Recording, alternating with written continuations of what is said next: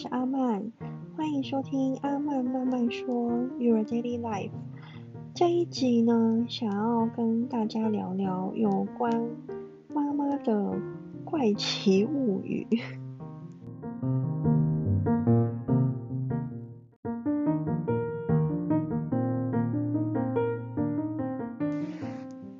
我刚刚差点笑场了。就因为我觉得我在下这个标题的时候，我真的觉得好贴切哦。因为我我妈就是常常会讲一些就是跟事实相反的话，那你就要懂得去判断。可是我又觉得这样子这样子讲话不累吗？就是你你心里面想什么就直接讲出来就好了，为什么要讲反话？因为我我很不喜欢这样子，就是你要就要，不要就不要，像就就是一些生活的小事啊，一些琐事，像我们就是呃有一次就是吃吃饭嘛，然后吃到最后就是吃不完了，那我就跟我妈说，哎，那这这些菜你还要吃吗？这样，因为我我不吃了，我有很明白的跟她说，呃，我不要吃了这样子，然后我妈就说。哦，你不要了，那我也我也不要吃哎，那你你不吃，那就等一下就丢掉吧。我就哦，好好啊，那反正就是我呃，最后我要收拾的时候，我就真的要把那一些不吃的菜就准备要丢掉。那我妈看到的时候，反而就说啊，你要丢掉啊？来来来来，那那那就那给我吃好了，先放着。我就傻眼就。你要吃没有关系啊，当当然没问题啊。那我也不是没有问你，我有说要给你吃，那你你自己第一时间说不要的，然后还主动说那如果不要的话就直接丢掉这样子。那我真的要丢了，你又在那边说啊，那那不要不要不要，那我就就放着就好了，我来吃这样。就你就直接讲说你要吃就好啦，为什么要这样子一来一往这样子要不要要不要这样子，我觉得好烦哦！我就这有什么好好不能马上决定的事情啊？然后还有就是呃，之前买那种鸡蛋糕啊，或者是红豆饼那种小小的东西，我妈有的时候会说呃，那给我吃一块这样子。那没问题，我非常乐于分享。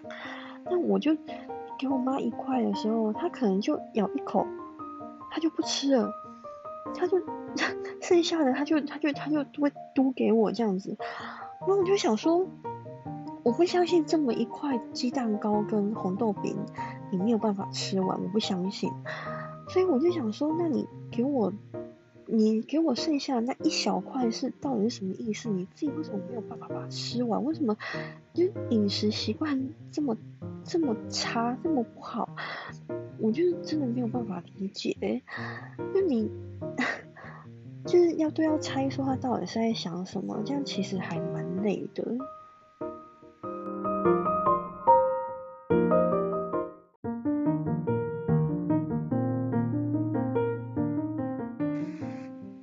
然后就是因为我妈现在年纪其实也不算大，她现在就是六十出头岁。其实，在这个年代来讲，嗯，她这个年纪算是就不就不算是老年人就对了。不过他就是小病小痛就一堆，真的是一堆。然后原因就在于他就是非常不喜欢的上医院，他的底线就是吃药。你如果要叫他打针啊，或者是上医院，就是看医生，甚至开刀，开刀根本别想的。反正他的底线就是吃药，然后除此之外，他就是很排斥去做一些医疗的那种行为，对的。所以他就拖拖拖拖到现在，就是身体小病小痛一堆，然后常常在那边嗨说他哪里又不舒服，什么心脏怎样，骨头怎样，然后血糖又很怕，就是升高什么的，然后呢呼吸又怎样，牙齿又怎样，就其实他在很早之前，他的身体就陆陆续续就是有出现一些警讯，然后他就不管，都置之不理，都是去寻求一些安慰剂的方法。他之前就是有跟我提到说，他就是排便好像有点不顺的感觉，但是他就是一直拖拖拖，然后就只知道去喝优酪乳，因为他觉得优酪乳有一些那种呃乳酸菌、益生菌，然后感觉应该是对肠胃会比较好。那你喝的时候刚开始，呃，一定会稍微有效，感觉好像哎，好像起作用哦，肠胃好像又比较好，排便好像又比较顺哦。但毕竟那治标不治本啊。那如果说喝优酪乳有用的话，那医院就专门卖优酪乳就好啦。可是他就会觉得说，哎，好像有效了，那就不治疗了。那这样久了，当然还是问题还是会在啊。那就终于他就在今年的时候总算去照了大肠镜。那那个他照了大肠镜之后，医生就说啊，里面有一。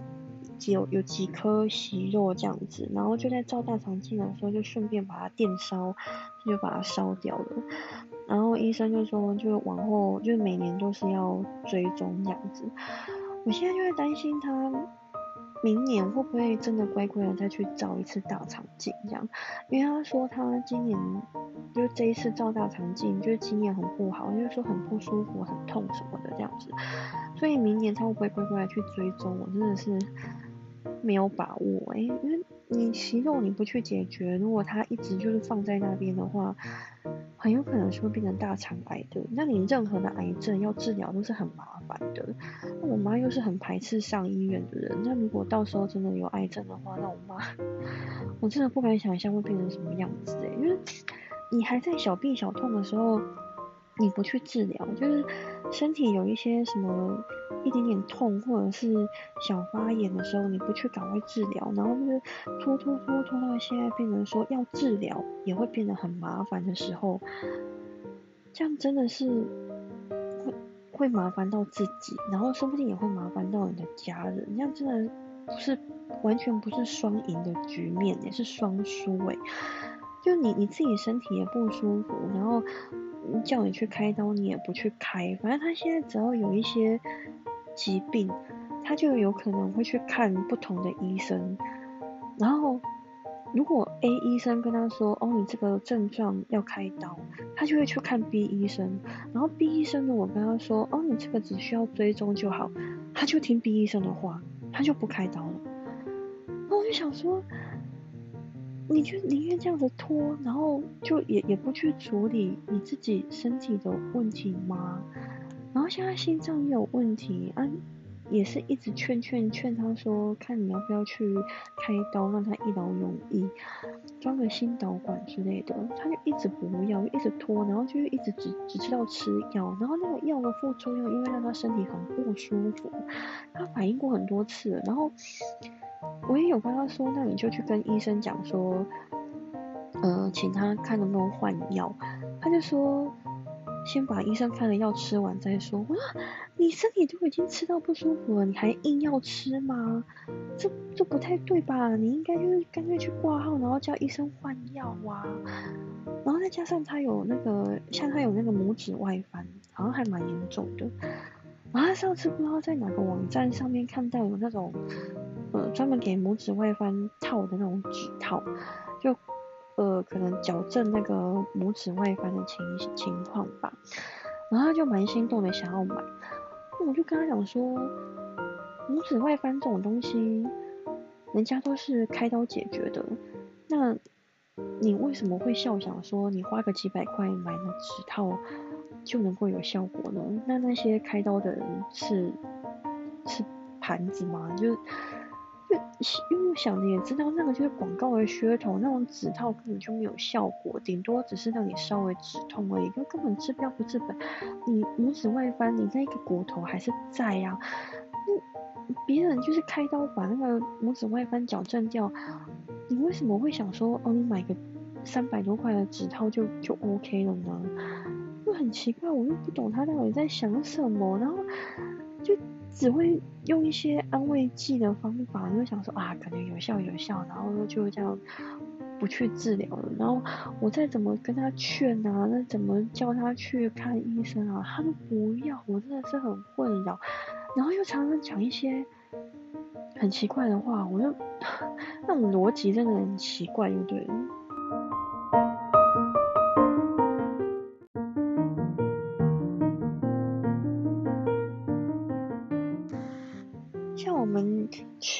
十一月的时候不是选总统嘛，然后就是蔡英文就连任嘛，那没多久之后，武汉肺炎就爆发，而且疫情好像也蛮严重的这样子。然后我妈那个时候看电视就就常常在讲说，嗯，好险不是那个谁谁谁当选啊，不然的话。呃，我们现在疫情一定就是整个大爆发，一定就是整个失控了这样子。他真的是每看一次新闻就会讲这一句话，我觉得真的听着就觉得，哎，你的逻辑还好吗？因为就算是韩国瑜当选好了，他也要等到今年的五月二十。才就任啊，那五月二十号之前都还是蔡英文那所以防疫的工作就都还是蔡英文在做吧？那这这关这关谁？这这这关韩国瑜有什么事情嘛？就是你一直讲说好险不是国民党，好险不是韩国瑜当选，不然的话台湾就会怎样怎样。就算他当选也是五二零以后的事情，好吗？就我刚刚就是我真的是听到受不了，他真的是讲了 N 遍，我都跟他讲这一句，讲了这个道理之后，他才没有再讲这这一件事情，没有再讲这一句话。但是呢，山不转路转，他还是可以再讲其他的。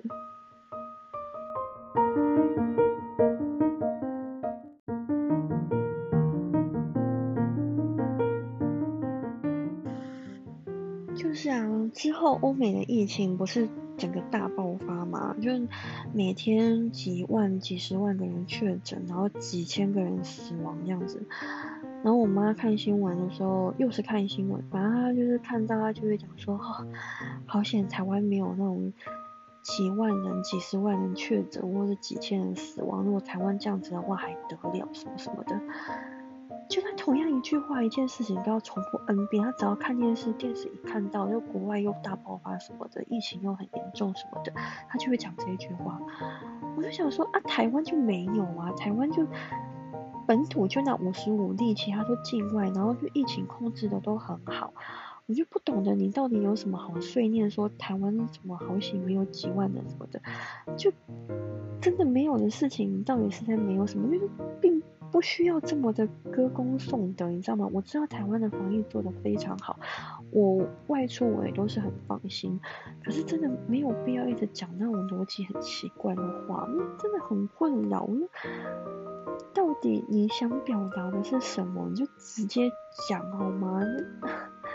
妈妈的怪奇物语跟那种奇怪的行为，我真的是很难捉摸，就对了。就有的时候，就真的是会加重我的那个。逃避型依恋人格的那种特质，哎，就真的会让我越来越想逃避。我觉得有的时候他，就真的是不知道该怎么跟他应对，就是他丢出来的话，我不知道怎么接，我不知道怎么回应呢，好困扰哦。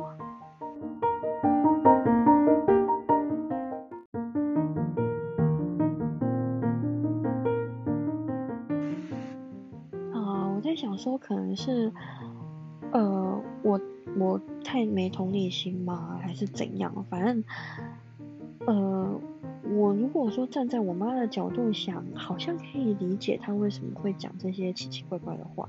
可是因为觉得一般人真的会这样讲吗？一般人真的会讲这些话吗？就是逻辑很奇怪的话，还有一些我不能理解的行为，就。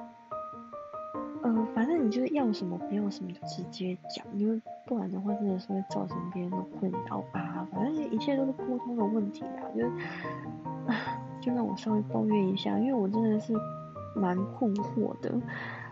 那我是觉得这应该也是沟通的问题吧。那可能之后再找时间再跟我妈好好聊聊咯之类的吧。嗯，那。这一集呢，就是很抱歉，就是有点类似抱怨的一集。不过我真的觉得说，大家的妈妈真的都这么的好讲话吗？就是逻辑清晰之类的，就有有像我妈这样子会讲一些奇奇怪怪的话吗？如果有的话，就是请留言告诉我，在 Instagram 上面呃搜寻阿曼慢慢说就可以找到我。那我们就下一集再见喽，拜拜。